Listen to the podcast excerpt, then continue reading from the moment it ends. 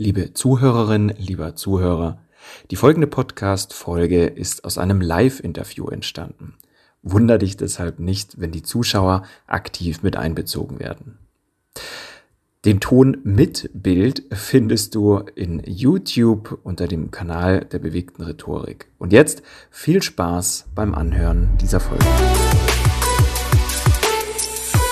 Wir sind in diesem Moment äh, live und ähm, das auf der Facebook-Seite der Berliner Redekünstler und auf meiner von bewegte Rhetorik. Und damit hallo und herzlich willkommen zum ja, 24. Rhetorik Live Video inzwischen, das äh, du, lieber Zuschauer, liebe Zuschauerin, jetzt gerade bei Facebook ähm, oder zu einem späteren Zeitpunkt vielleicht auch bei YouTube siehst. Mein Name ist wie immer Felix Behm und heute geht es ums Flirten. Ja, du hast richtig gehört und zwar ums Flirten mit dem Publikum. Und dazu habe ich einen ganz besonderen Gast, eine Expertin im Interview, nämlich Sabine Askudom. Und bevor ich gleich zur offiziellen Anmoderation von ähm, Frau Askudom komme, hier noch ein paar kurze Infos wie immer am Anfang von unseren Live-Videos. Denn das Wichtigste ist, und deswegen ist es ja auch live, wenn ihr jetzt dabei seid, schreibt gerne eure Fragen in die Kommentare unter dem Livestream, den ihr seht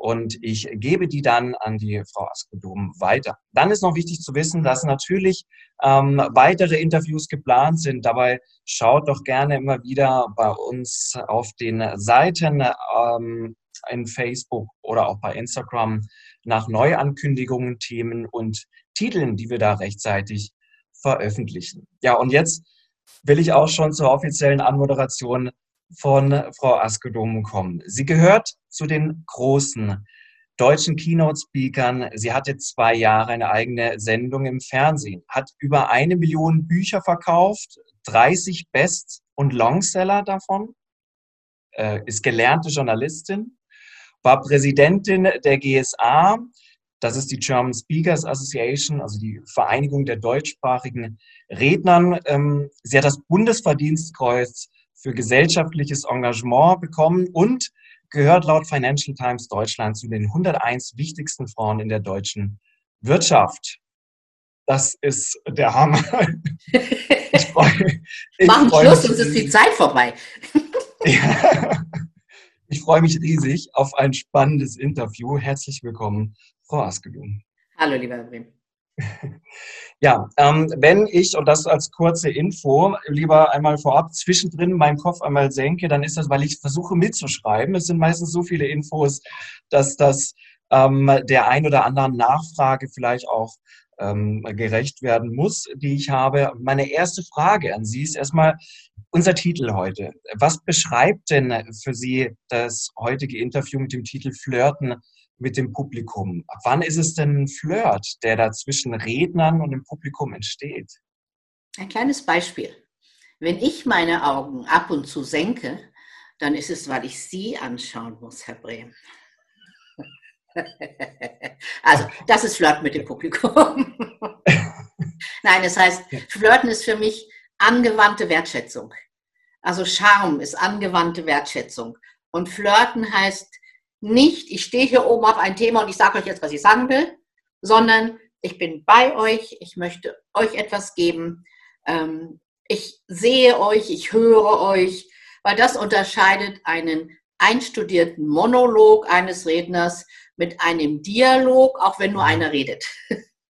Ja, und das ist, ähm, das hört sich erstmal sehr gut an und wer auf der Bühne schon stand, wird feststellen, gerade bei uns, jetzt auch bei den Toastmasters, vielleicht noch zu Beginn, das ist gar nicht so einfach erstmal, wie man sich das vorstellt. Und ähm, die Frage ist ja, so einer, ähm, in so einer, in so einer äh, Flirt-Situation oder ja, in, in einem Dialog mit dem Publikum, was kann denn das sein? Also sind das Handzeichen, sind das Abfragen, sind das Geschichten, ist das Spontanität oder ist es alles? Ich glaube, das sind nur die äußeren Symptome. Mhm. Für mich ist entscheidend die innere Einstellung. Mag ich euch? Mag ich das Publikum? Und man merkt es sofort jemand an, wenn er eigentlich nicht auf dieser Bühne sein will, äh, die Menschen fürchtet, äh, das Thema auch nicht irgendwie genau seins ist oder es wird etwas von ihm oder von ihr erwartet, was sie sagen muss, dann wird es immer ein bisschen schwieriger. Ich habe nur das große Glück, das schon ein paar Jahre zu machen.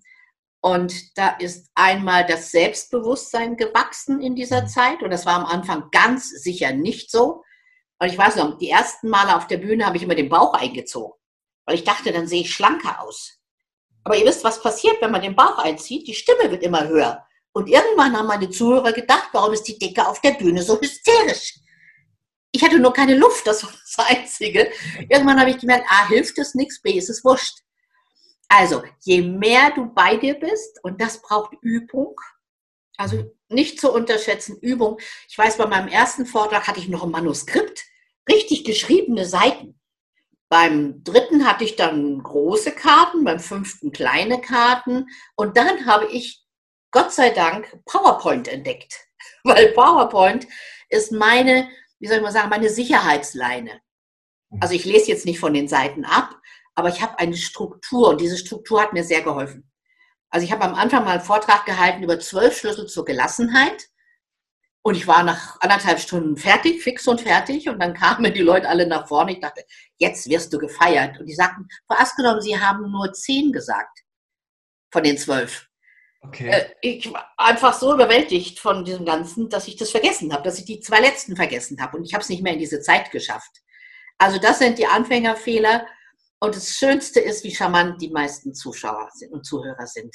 Also ich habe wirklich durch die Zuhörer und Zuhörerinnen die Angst vor ihnen verloren, weil die meisten sind zauberhaft und die meisten freuen sich einfach.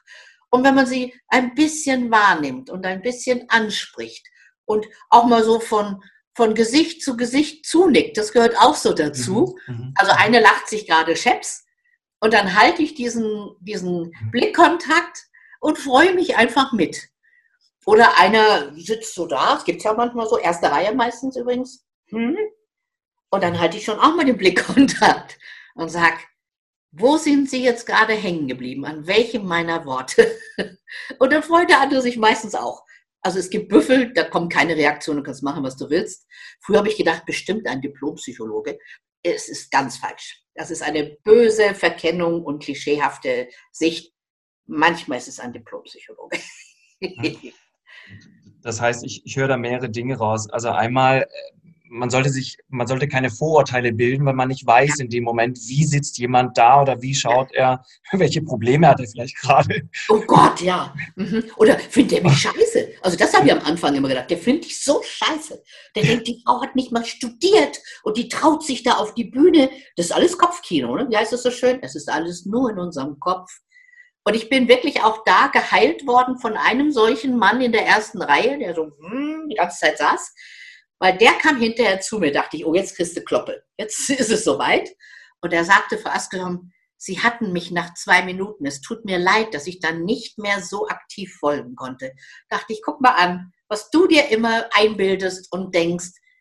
Äh, wie heißt dieser schöne Satz? Glaub nicht, was du denkst. Also glaub nicht immer, was du denkst. Das kann auch völlig falsch sein. Und deswegen möglichst offen, möglichst zugewandt und ja annehmend, dass diese Menschen, die da sitzen, sich unterhalten lassen wollen, mhm. die was lernen wollen. Ich sage mal, es muss ein bisschen Stück Unterhaltung, Stück Lernen, Stück Überraschen, Stück so, oh, aha, mhm. und Stück Bestätigung. Weil das ist für mich auch eine Voraussetzung von Rednern, dass sie nicht auf die Bühne gehen und denken, alle, wie heißt das so schön, alle doof außer mich. Sondern mhm. mhm. diese Menschen sind Experten auf ihrem Gebiet und ich mhm. teile mit ihnen mein Wissen. Fertig. Also mhm. weg mit Arroganz und Hochmut. Ja, äh, super wertvoll. Lernen, unterhalten, überraschen und bestätigen. Und ähm, äh, ich habe da von, von, von dem Freitagscall von der GSA äh, das klingt noch so in mir nach auf Herzenshöhe.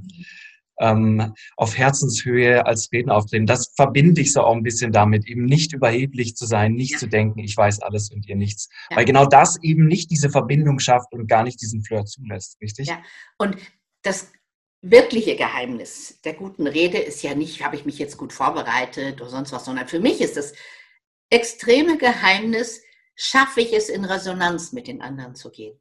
Also bin ich so, so frei und offen, dass ich sie spüren kann, dass ich sie wirklich sehen kann.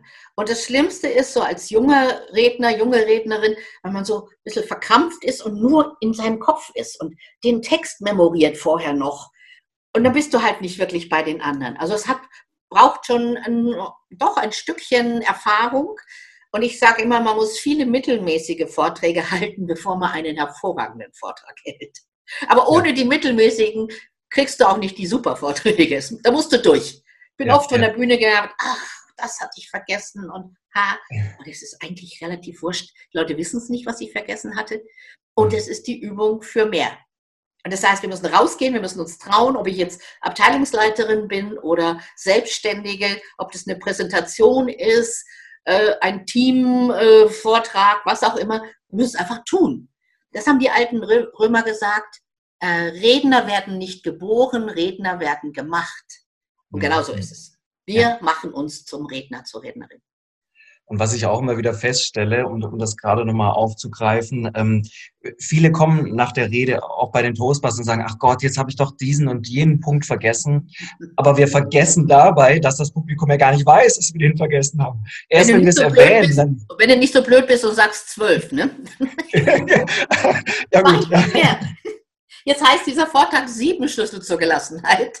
Und dann kann ich sagen, ach, und jetzt kriegen Sie noch einen achten, weil ich noch Zeit habe. Ja. genau so. Das ist zum Beispiel auch schon, ja, wunderbar, wunderbar. Ähm, ich habe jetzt äh, ein paar Dinge mitgeschrieben, auf die ich nochmal kurz äh, zurückkommen möchte. Ja, dieses, dieses Zunicken, ähm, dieses oder besser gesagt die Frage, ist es so, sich einzelne Personen auch aus dem Publikum, die vielleicht in dem Moment gerade sympathisch sind, sich rauszupicken, den Blickkontakt zu denen zu suchen und auch so ein bisschen die Sicherheit und das Selbstbewusstsein? Also ja, gerade wenn man am Anfang hm, ist? Ich warne davor, sich vorher jemanden auszusuchen und da immer hinzugucken. Mhm. Weil du weißt nicht, ob der irgendwie nach einer halben Stunde denkt, oh, äh, ich muss heute den Steuerberater noch anrufen oder irgendwas, weil der guckt ja plötzlich so, du denkst, was habe ich gesagt? Nein, ich suche mir wirklich vor allem die nickenden Köpfe raus, die lächelnden und manchmal einen, wo ich denke, wo ist der jetzt gerade mit seinen Gedanken? Und dann nehme ich das so als Auftrag, nochmal was zu wiederholen zum Beispiel. Ich sehe bei einigen, ist mein Witz nicht rübergekommen, sage ich zum Beispiel dann. Lassen Sie mich doch mal anders sagen. Und in dem Augenblick gucken die auf die so kritisch da saßen. Weil sie spüren, ah, die redet jetzt gerade mit uns. Also die, die gerade in Gedanken versunken sind, ich weiß nicht, wodurch ich sie da hineingeführt habe, lassen Sie mich da wieder rausholen. Und das ist für mich Dialog. Und nicht, ich habe einstudiert, wie ich meine Sätze sagen werde. Und dann gehe ich so in die Knie und dann komme ich wieder so hoch. Das ist alles so, ach, horny. Ich weiß, ich verstehe es nicht. Es ist mir zu, aufgesetzt, zu, zu choreografiert. Und ich habe das von großen Vorbildern gelernt. Ich weiß nicht, ob Sie den äh, Wilhelm Schmidt kennen, den Philosophen. Wilhelm Schmidt hat zauberhafte Bücher geschrieben über Liebe, über Glück. Und der kommt, ich habe ihn einmal gesehen oder zweimal sogar, der kommt auf die Bühne, setzt sich an einen alten Holztisch, legt sein Manuskript vor sich, wo du denkst, das geht gar nicht. Haben wir anders gelernt. Und dann erzählt er sein Manuskript. Und ab und zu blättert er um und er darf das, weil er ist ein Philosoph. Der muss keine Show machen. Und je älter ich werde, umso mehr plädiere ich dafür, lass die Show weg. Man lernt manchmal dummes Zeug. Viele gute Sachen, aber dieses erstens, zweitens, drittens, lassen Sie es weg. Leute sind nicht doof. Wir denken, das unterstützt jetzt das Lernerlebnis. Ich glaube nicht. Ähm, weg so mit diesen Händen so zu spielen. Ta ta ta ta ta ta, weg. Ähm, also ich liebe einige Rhetoriktrainer aus der GSA, ich liebe die wirklich sehr. Aber was überholt ist, glaube ich, ist dieses, äh, wie war das, Kartons auf Schichten. Kartons auf Schichten, Kartons auf Schichten. Lass es einfach. Stell dich dahin und erzähle, weil du bist der, der Sender. Nicht deine Rhetorik und nicht dein Shishi ringsherum. Und ich erlebe das immer wieder, dass Menschen das schätzen, wenn sie mich erkennen als Mensch und nicht als Rederoboter. Natürlich kann man alles perfektionieren. Man kann es auch einfach sein lassen. Also weniger ist mehr. Ich glaube, bei vielen fängt das ja schon an, wenn sie sich dann ähm, äh, verkrampft Gedanken machen, wo tue ich jetzt meine Hände hin? Und dann sind sie gar nicht mehr bei sich. Das ja. ist so ja. der Klassiker. Und ich sage immer, lassen Sie da sein, wo der liebe Gott Sie hingewachsen hat. Und wenn der, wenn der es runterhängt, hängt es runter. Nein, wir müssen nicht immer hier in diesem kleinen Kasten ne, und so. Also das ist alles so stressmachend. Und ich versuche Menschen zu entstressen. Also ich mache ja auch Rednerausbildung jetzt nur noch individuell, weil ich habe festgestellt, die Gruppen bringen viel zu wenig. Mhm. Aber dann aufhören mit diesem Shishi, mit diesem Schnickschnack. Das, das Spannende finde ich ja, dass, dass sie sagen, lass, lass die Show weg. Ich meine, es gibt ja jetzt auch, auch viele Speaker, die machen sehr viel Show. Tobias Beck beispielsweise, der rennt ja von einer Seite auf die andere von der Bühne. Ähm, liegt das vielleicht auch so ein bisschen an, an der Person? Mir fällt es beispielsweise auch schwer, mal auf einem Fleck zu stehen, obwohl das manchmal nicht verkehrt wäre. Der Tobi Beck kann nicht anders. Ich glaube, der wird platzen, wenn der auf einer Stelle stehen müsste. ähm, also mach das, was du fühlst. Mach das, wie, was dir liegt. Und wenn du auf einer Stelle stehst, stehst auf einer Stelle. Und dann denk nicht an das, was du gelernt hast. Äh, die Seite der Bühne ist die, die Expertenseite und die andere ist die Beispielseite. Und dann musst du immer von einer Seite zur anderen laufen. Kannst du alles machen. Wenn es dir Sicherheit verschafft, mach es. Aber du musst es nicht machen. Ich stehe manchmal einfach mitten auf dieser Bühne und erzähle eine Stunde. Und Leute haben noch nie gesagt, sie haben sich aber wenig bewegt, Frau Askedom. Äh, ich hätte aber erwartet, dass sie da einmal in die Luft springen wenigstens. Braucht kein Mensch. Weil das ist Schauspiel. Und ich warne davor, zu viel Schauspieltraining zu machen als Redner, weil man merkt, dass es Schauspiel ist. Bleib bei dem Inhalt. Und wenn dein Inhalt nicht überzeugt, kannst du Schauspiel machen, bis du grün im Gesicht wirst. Lieber mit gutem Inhalt punkten.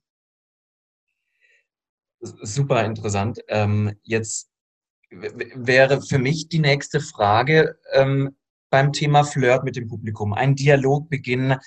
Wann sollte der denn starten, wenn ich auf die Bühne komme? Wann ist es dafür vielleicht zu spät?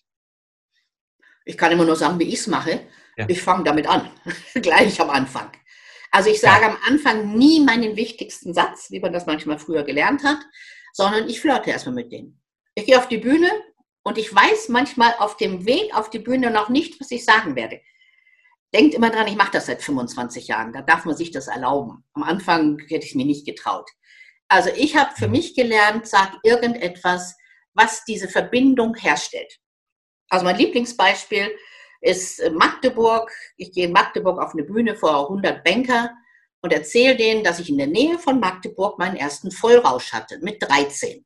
Mhm. Und dann freuen die sich einfach und sind überrascht und denken, ey, da steht ja ein Mensch. Da steht nicht Roboter X, der eine Rede hält. Also irgendwas, was mit, dem, mit der Location zu tun hat. In, Im Haus der Wirtschaft in Stuttgart erzähle ich gerne, dass ich dort vor einem wichtigen Vortrag hinter dem Wirtschaftsminister, also nach dem Wirtschaftsminister war ich dran vor vielen Jahren, ich in der Mittagspause Maultaschen, geschmelzte Maultaschen gegessen habe. Und wir standen an so runden Stehtischen. Und ich schneide meine Maultasche und der Teller stand so ein bisschen auf Kipp. Und mir haut's die Maultaschen mitsamt der Zwiebelschmelze einmal hier übers Kleid. Hölle. Und dann ich, bin ich ins Bad, habe versucht, das weg, das Fett, das kriegst nicht weg. Er hat auch keine Zeit, was zu kaufen. Und dann habe ich eine Frau gesehen, die einen Schal um hatte. Dann bin ich zu der hin und gesagt, könnten Sie mir Ihren Schal leihen? Ich muss gleich auf die Bühne. Die guckte mich an und sagte, aber klar. Also habe ich diesen Schal drüber gemacht. Und so Geschichten erzähle ich am Anfang. Und dann sind die Menschen entspannt, weil auch Zuschauer oder Zuhörer sind ja manchmal angespannt, wenn sie da sitzen. Manchmal sind sie geschickt worden von ihrem Chef ist auch nicht immer die einfachste Möglichkeit. Äh, sie, sie wissen nicht, was sie erwartet. Sie kommen gerade aus dem Büro, haben vielleicht nichts mehr gegessen. Die sind angespannt. Und mit so kleinen Flirt, also das heißt ja Liebe versenden, nehme ich auch ihnen die Anspannung. Und die ja. denken nicht, was erzählt die Dummkuh da aus ihrem Privatleben. Die spüren, dass es für irgendwas steht. Und dann ist schon mal die erste, vor allem, wenn du sie zum Lachen gebracht hast, dann ist die Schranke gefallen. Bring einen Menschen zum Lachen und sein Herz öffnet sich ganz automatisch, kann er gar nichts für. Gar nichts für.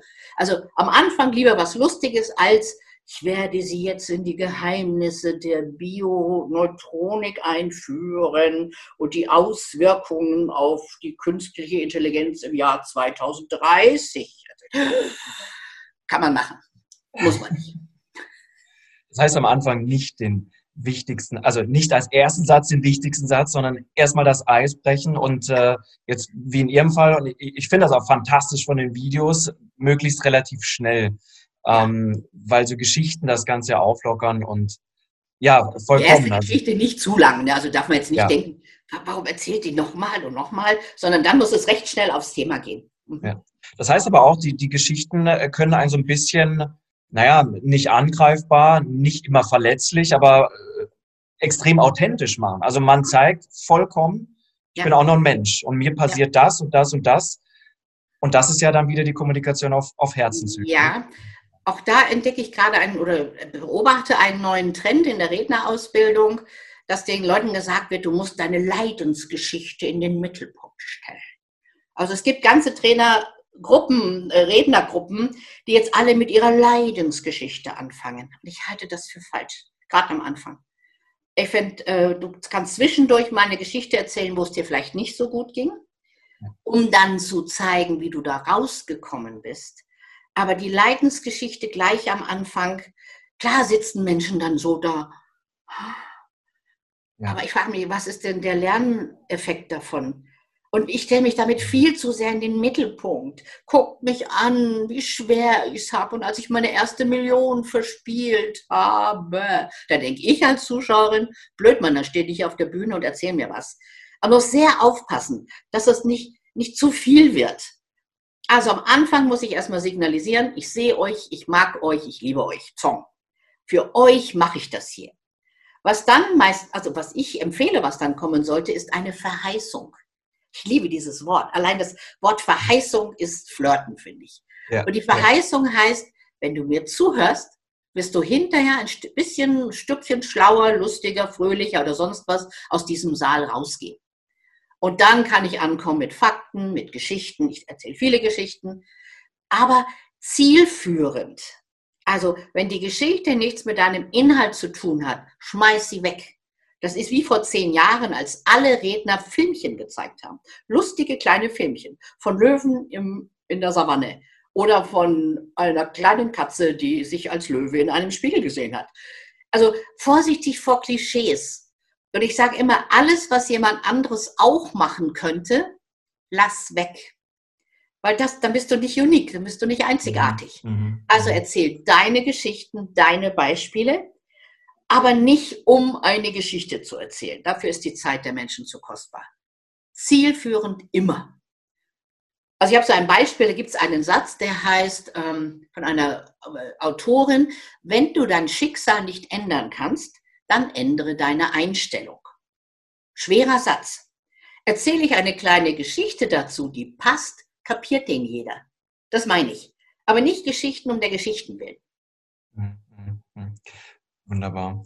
Ich sehe gerade eine Zwischenfrage äh, oder eine Frage von Antonia in Facebook, die fragt, was hilft denn, wenn man das Publikum nicht sieht? Nicht, weil die Scheinwerfer blenden, meinst du? Vorher mit den Technikern reden. Ich lasse immer im Saal ein Licht an.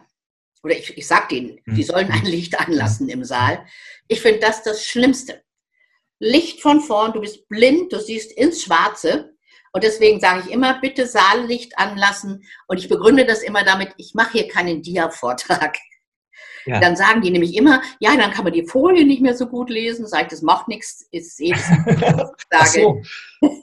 ach, ach, das hat das, das, hat eine technische, ja klar, natürlich, ja. wenn es heller ist. Ja. Mhm. Und ich lasse immer so auf halb viel Licht schalten, dass ich die Gesichter bis ziemlich weit hinten sehen kann. Und manchmal mache ich dann wirklich so, dass ich oben in den Rang gucke, obwohl ich da wirklich nichts mehr sehe. Aber ich tue so, als wenn ich die sehen würde. Ja. Weil sonst fühlen die sich total abgehängt da oben. Genau, würde ich gerade sagen. Mhm. Genau, also neben den einzelnen Personen, die ja meistens weiter vorne sitzen, mhm. wo sie sich vielleicht ähm, so, so ähm, ja, Kontaktpunkte suchen, mhm. auch die hinteren, die man vielleicht aber nicht sieht, dann in dem Fall mit genau. einbeziehen. Ja. ja. Die, denen nicke ich genauso zu, ob ich sie sehe oder nicht weil ich weiß, sie sehen ja mich. Das ist doch der Effekt. Ob ich sie sehe, ist wurscht, aber sie sehen mich. Genau, das, das führt mich eigentlich äh, gerade so zur nächsten Frage, die Sie schon so ein bisschen äh, natürlich dadurch beantwortet haben. Ähm, da, der Vortrag in der Langsys Arena. Da waren ja 15.000 Leute, glaube ich. Mhm, ja. So, wo, wo ist denn der Unterschied ähm, oder über was muss man sich mehr oder andere Gedanken machen zwischen kleinem und sehr großem Publikum? Also Sie haben ja gerade schon gesagt, eventuell sieht man nicht mehr alle. Ja. ja. Also meine Erfahrung ist, je mehr, je einfacher. Ich finde 30 Leute zu bespaßen tausendmal schwieriger als 15.000. Und ich habe hab die Erklärung mal gelesen. Wenn drei Leute von 30 lachen, hat es keine ansteckende Wirkung. Aber wenn 1000 von 15.000 lachen, dann brüllen sie alle mit. Also es ist wesentlich leichter. Und Leute haben immer Angst davor. Und dann sage ich immer, stellt euch vor, sagen wir 10.000 Leute, das sind äh, 10 mal 1000, 100 mal 100 und es sind äh, 1000 mal 10. Und 10 Leute, die machen dir doch keine Angst. Und es sind nur 1000 mal 10. Ja, ja. Also, dass man sich einfach ja, schön macht. Also ich, ja. ich habe die Gabe, es mir selber einfach zu machen und ich empfehle es, sich einfach zu machen. Und Lanxess Arena, wenn du da einen Gag bringst, das ist ein Gefühl, weil du hörst so langsam das Lachen aufbrausen. Weißt du, du musst ja mal eine schöne mhm. Pause machen und dann guckst du so und dann hörst du so gluckern am Anfang, glucker, glucker und dann brüllen die und das liebe ich. Das ist, glaube ich, wie ein Löwendompteur im Zirkus. Also ich hasse eigentlich Löwendompteure im Zirkus. Falscher, bitte schneiden, bitte schneiden, falscher Begriff. Aber es ist wie ein Stein so in die Welle, in, in so einen Fluss schmeißen du mhm. siehst die Ringe. Ich glaube, das ist das bessere, das bessere Bild dafür. Weil es geht weiter, es pflanzt sich fort und das ist ein Traum. Das heißt, man darf dann aber auch kurz die Pause genießen, weil das braucht ja ein paar Sekunden. Ja. Und sollte es vielleicht sogar tun, sonst haben ja. die Leute keine Zeit. Na, und unsichere Redner äh, machen ihre eigenen Gags kaputt, weil sie es nicht aushalten können, nicht zu reden. Aber wenn da, wenn die sich totlachen und sowas, dann stehe ich auf der Bühne und lache mit. Und wir genießen es gemeinsam. Also wenn ich es tot rede gleich. Halt, wir müssen weitermachen, wir haben hier so viel Zeit, Schnack, tot, scharf drum. Mhm. Mhm. Wenn du Effekte setzt, dann genieß sie. Das ist, das ist zum Beispiel auch so was, was ähm, wirklich nicht einfach ist. Vor allem, weil man ja vorher nicht weiß, wo lachen die, was finden die witzig, was finde vielleicht nur ich witzig und wo mache ich jetzt eine kurze Wirkpause, damit die Zeit haben, nachzudenken, zu reagieren. Äh, also, Gibt da irgendwie... Vor Ende des Satzes? Ja. Also wenn so drei Viertel klar ist, worum es geht und du machst mhm. eine kleine Pause. Ich sage jetzt mal was, was Despektierliches Frauen lachen eher als Männer. Also das merkt man schon. Ich mache so eine Pause, so eine rhetorische Pause und dann höre ich die Frauen schon lachen. Da überlegen die Männer noch, wieso lachen die jetzt? Also Männer brauchen ein bisschen länger, um den Gag zu erkennen, habe ich mal wieder festgestellt. Und lass denen die Zeit. Weil wenn du dann wieder drüber redest, haben alle Frauen gelacht und die Männer denken, äh, was hatten die gesagt, dass das so lustig ist? Also Mut zur Lücke, Mut zur Pause, halte es aus. Und wenn du merkst, dass da nichts kommt, das kann auch passieren, dann mach eine Bemerkung dazu. Und sagte, hä, was ist denn los mit euch? Äh, sonst tobt die Menge bei, bei diesem Satz. Habe ich den irgendwie falsch betont? Dann freuen sie sich schon wieder, dann kriegst du den Lacher. Also es gibt einen nachträglichen Lacher. Mhm. Das stimmt. Das erfordert natürlich Mut. Erstmal. Ja. Aber ähm, gut, da muss man durch. Also wenn man, wenn man, wenn man was erreichen will, wenn man besser werden will, klar, dann gehört dann neben Übung natürlich auch, auch, auch der Mut dazu. Aber, und aber super Tipp. Kurz, und aushalten, ja. dass es schief geht. Weil ich habe mal einen Witz gehalten vor einer Gruppe von Menschen, der ist so gar nicht angekommen. Ich erzähle ihn auch nie wieder. Das war so peinlich, dass ich dachte, ich muss versinken, ich muss von dieser Bühne rennen. Ähm, ja, dann ist es so, straffen, lächeln, weitermachen. Kann sein, dass was schief geht, klar. Ich habe mal vor Bäckern, das werde ich nie vergessen, fällt mir gerade ein, ich habe mal vor Bäckerunternehmern, äh, Meistern, den Satz gesagt, dumm wie Brot.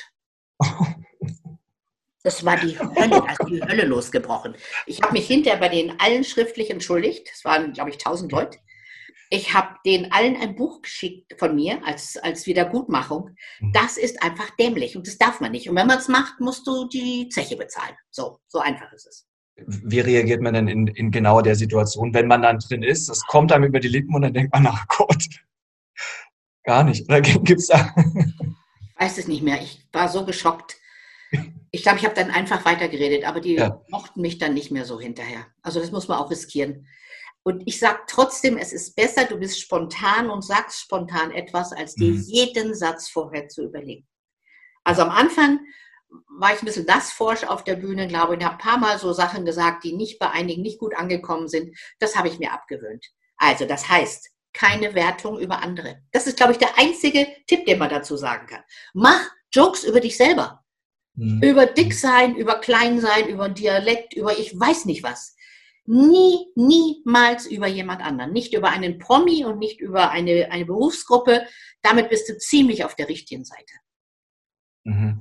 Sich selbst nicht so ernst nehmen. Ja, das ist dann, ja, es ist, es ist fantastisch, was, was alles reinfließt in das, was man, was man wahrnimmt aus ihrer Stimme, diese Ruhe, diese Gelassenheit, diese äh, gefühlte Spontanität, die ja auch, wie wir jetzt gerade erfahren haben, Spontanität ist. Und Meistens, ähm, ja. Nein, äh, ja. gute Spontanität ist eine gut vorbereitete Spontanität. Wenn es so klingt, als wäre es spontan, aber du hast die Geschichte schon 18 Mal vorher erzählt, dann ist es richtig. Und nicht, ich erzähle immer die Geschichte von der Frau, die ist tot. Also es muss ja. so klingen, als wäre es dir gerade eingefallen. Okay, ähm, außer wenn Sie natürlich jetzt wie bei dem Gedankentanken-Video am Anfang erzählen, mir ist heute Mittag das und das passiert, das war ja dann nicht, nicht das vorbereitet. Das war wirklich spontan, aber hallo. Genau. Oh Gott, genau. ja, wie mir mein, mein Oberteil zerflattert ist. Ja, richtig. Oh richtig, Gott, genau. das werden wir Leben nicht vergessen. Ein, ein Paillettenoberteil in, in Türkis, ein Traum von einem Ding. Hatte ich leider vier Jahre nicht mehr an. Ich dachte, Gedankentank, da passt es genau rein. Und ich ziehe das an und ich stehe wie so ein Nadelbaum da, der nadelt. Weil diese ganzen Pailletten, da war irgendwie das, das Garn irgendwie mürbe geworden, rieselten von mir herab und ich stand dann in einem anderen Teil auf der Bühne. Aber wenn man das erzählt, kriegst du einfach Pluspunkte vorweg. Jetzt werden sich vielleicht manche fragen, oh Gott, aber ich habe jetzt nicht äh, bei meiner nächsten großen Rede gerade davor irgendwas, was so lustig ist und ich dann erzählen kann. Das war jetzt halt Zufall mehr oder Das war Zufall und es passiert. Da würde ich mich besser ein bisschen besser vorbereiten drauf und überlegen, was könnte ich sagen. Ich habe übrigens immer etwas im Kopf, was ich sagen könnte, ersetze das aber gern, wenn was Spontanes passiert. Weil das Spontane ist immer noch stärker als das mhm. Vorbereitete. Mhm. Ja, ja. Aber denkt immer dran, denkt, das ist Übungssache. Ihr macht das seit 25 Jahren. Ich habe tausende von Vorträgen gehalten. Also nicht, dass es so klingt, als äh, die Alte erzählt uns, wie einfach das ist. Das ist nicht einfach. Nein, das ist am Anfang auch nicht einfach. Ja, ja. Äh, definitiv. Also das, das, das haben wir, glaube ich, alle schon festgestellt, wenn wir, wenn wir mit unseren Reden auf der Bühne waren. Und ähm, deswegen ist es ja immer so schön, das auch immer wieder zu hören. Und das, es gibt keine Abkürzung. Es gibt ein paar Tipps und Tricks. Ja. Und wenn man die anwendet, äh, dann geht es sicherer und selbstbewusster. Ja. Und ähm, ich habe eine allerletzte Frage an Sie. Ähm, zum Publikum. Jetzt kann das ja total unterschiedliches Publikum sein. Das können Banker sein, das können äh, Mütter oder Väter sein, das kann gemischt sein, wie bei Gedankentank. Ich glaube, da sind alle dabei. Wie stellt man sich da vorher drauf ein oder sollte man sich nicht Ja, unbedingt. Das ist für mich die, der wichtigste Teil der Vorbereitung, dass ich weiß, wer da sitzt. Ich habe vor 100 Jahren mal einen Kollegen gehört, der hat einen Vortrag gehalten vor Sekretärinnen die er sonst vor den Chefs von den Sekretärinnen hält. Und irgendwann im Lauf der ersten zehn Minuten merkte er, da sitzen ja lauter Frauen. Und das ist immer gefährlich, wenn man sich selbst nicht kümmert, vor wem man spricht. Und dann hat er immer so, so einen Trick gehabt, sagte, Ihr Chef wird das kennen. Die haben ihn gehasst, die sind hunderterweise rausgegangen aus dem Saal und ich finde mit Recht. Also, wenn ich vor Ingenieuren sitze, brauche ich Beispiele aus dem Ingenieurswesen. Wenn ich vor Lehrern sitze, brauche ich Beispiele aus, dem, aus den Schulen. Das ist für mich die Vorbereitung. Mein Vortrag steht, meine Inhalte stehen. Aber der, der, das, die Ansage an das Publikum, das ist das, was ich gut vorbereite. Und das fällt auf, wenn ich vor Winzern sitze und erzähle, wie gern ich Bier trinke. Ist doof. Also kann man zwar machen, da muss man Gag draus machen. Ja, ja. Das heißt, das aktive Suchen auch nach Beispielen, blöderweise vielleicht vor jedem Vortrag, also nicht vor jedem, aber wenn es ein neues Zielpunkt Unbedingt. Das ist für ja. mich die wichtigste Vorbereitung, mich auf das Publikum einzustellen. Mhm. Okay, okay. Ja, äh, das ist, glaube ich, auch nochmal eine, eine super wichtige Info. Ähm, die halbe Stunde ist schon wieder rum. Das ist immer, das geht ja viel zu schnell. Gut, das geht wirklich viel zu schnell. Das finde ich auch, vor allem, wenn man so äh, fantastische Gesprächspartner hat, wo man glaubt, man könnte eigentlich noch drei Stunden Fragen stellen. Aber also ich habe noch Zeit. Ich weiß nicht, wie es euch geht. ich meine, auf, auf, auf einer Seite muss man ja, äh, muss man auch immer sagen, ähm, Stück für Stück das umzusetzen, was ja jetzt wirklich eine Fülle von Tipps ja. Und Tricks waren, die Sie uns mitgegeben haben. Das ist äh, sicher sinnvoller, als zu sagen, ich schreibe mir jetzt auf erstens bis zehn, mhm. nächstes Mal mache ich alles richtig. Ja. Wird wahrscheinlich eine Katastrophe, oder? Also wenn Sie einen Punkt dabei rausgegriffen haben, der zu Ihnen passt, vielleicht passen auch manche Punkte gar nicht zu Ihnen. Vielleicht sagen Sie, ich bin nicht lustig, ich mache keine Witze. Äh, fangen Sie nicht damit an oder versuchen Sie es. Egal. Also ein Punkt, wenn Sie für sich rausnehmen, dann freue ich mich. Weil dann denke ich, Sie werden das nächste Mal noch stärker auf dieser Bühne stehen, noch klarer, noch direkter. Sie werden den Menschen zugucken, wie sie denken, wie sie mitdenken und dann wird es noch schöner. Ja, ja, ja. Vielleicht als äh, letzte Frage an, an Sie. Habe ich irgendwas vergessen, was zum Thema Flirt mit dem Publikum, in einen Dialog kommen mit dem Publikum wichtig ist? Was wichtig ist vor allem für jemand, der wenig oder noch nicht so viel Erfahrung hat? Was ist da so das der, ja, ähm, der Top-Tipp oder vielleicht auch etwas, was noch nicht genannt wurde jetzt? Ähm, mir fällt spontan eine einzige Sache ein und das ist Interaktion zwischen den Zuhörern. Also ich mache es, ich glaube, regelmäßig, egal wie viele Leute da sitzen, egal äh, wer da vor mir sitzt. Ich versuche, die einmal miteinander in, in, in Kommunikation zu bringen. Also in der Lanxess Arena habe ich die die Rücken massieren lassen, sich gegenseitig. Das war schon, also das ist fortgeschritten im Kurs. Das muss man sich trauen, aber haben alle gemacht, also fast alle, glaube ich. Ähm, aber ich lasse sie einmal sich gegenseitig was erzählen. Also wenn ich zum Beispiel sage, ähm, äh, weiß ich was, äh, wir reden immer über, über Erfolge und denken immer, oh, ich habe die Firma gerettet. Aber Erfolg ist ja manchmal was ganz Kleines, was doch trotzdem richtig wichtig war. Erzählen Sie mal kurz Ihrem Nachbarn oder Ihrer Nachbarin, was, welchen, auf welchen Erfolg Sie sich jetzt erinnern können gerade. Und da sage ich immer, Sie haben 46 Sekunden Zeit und dann freuen Sie sich schon mal. Weil 46 ist eine alberne Zahl, lachen Sie schon wieder. Mhm. Und dann geht's los und dann schwillt so dieser Geräuschpegel an. Rum, rum, rum, hin und her. Und nach, weiß ich nicht, gucke dann auf die Uhr, tue so, als wenn ich wirklich drauf achte. Und wenn ich merke, die unterhalten sich prima, lasse ich die auch zwei Minuten reden. Und dann sage ich, stopp, haben leider keine Zeit mehr, aber ich sehe lauter strahlende Gesichter. Es macht Spaß, von Erfolgen zu erzählen. Und dann freuen sie sich wieder. Und ich möchte, dass meine Zuhörer sich freuen. Und nicht das Gefühl haben, da steht einer und wickelt sein Programm ab. Das ist für mich das Aller, Allerwichtigste. Und ich, ich höre auch da wieder so ein bisschen raus, das ist ja schon wieder diese Einzigartigkeit, die in einer Fragestellung, die jetzt auch jemand anders stellen könnte, so ein bisschen Humor und ein bisschen flirty Stimmung reinbringt. In 46 genau. Sekunden Zeit. Ja. Fantastisch. Und äh, ich finde auch ein mega toller Tipp. Ähm, ich habe schon einige Male gemacht, jetzt auch bei den Toastmasters und es, ich kann da vollkommen recht geben. Also es ist immer schön, wenn die selber mal was machen dürfen, wenn sie mhm. doch zwei Stunden da sitzen müssen und sich nicht bewegen können. Wie schön ist das, wenn man dann selber in Aktion treten darf. Ja. ja. Frau Ausgenommen. Ähm, vielen, vielen Dank. Ich sehe auch schon bei Facebook viele tolle Tipps, vielen Dank, äh, schreibt Antonia, und das kann ich auch nur so bestätigen. Ähm, ich werde mir auch dieses Video äh, Interview noch mehrmals anschauen. Und ich habe gerade überlegt, wie fasse ich das jetzt zusammen? Gar nicht, weil es ist unmöglich. Man muss es nochmal anschauen. Wer also jetzt zum Schluss erst reingeschalten hat, liebe Leute, ähm, schaut euch das gerne nochmal an.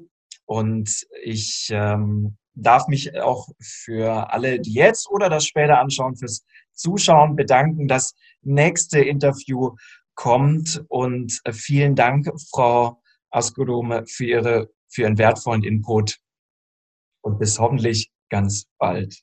Bis dann. Gerne, vielen Dank Ihnen. Schön, dass du bei dieser Podcast-Folge mit dabei warst. Wenn sie dir gefallen hat, dann freue ich mich natürlich über eine Bewertung. Und wenn du einmal live dabei sein willst, dann check doch einfach die nächsten Termine. Auf meiner Webseite bewegte-rhetorik.de oder bei Facebook und Instagram unter bewegte Rhetorik. Ich freue mich, wenn du nächstes Mal mit dabei bist.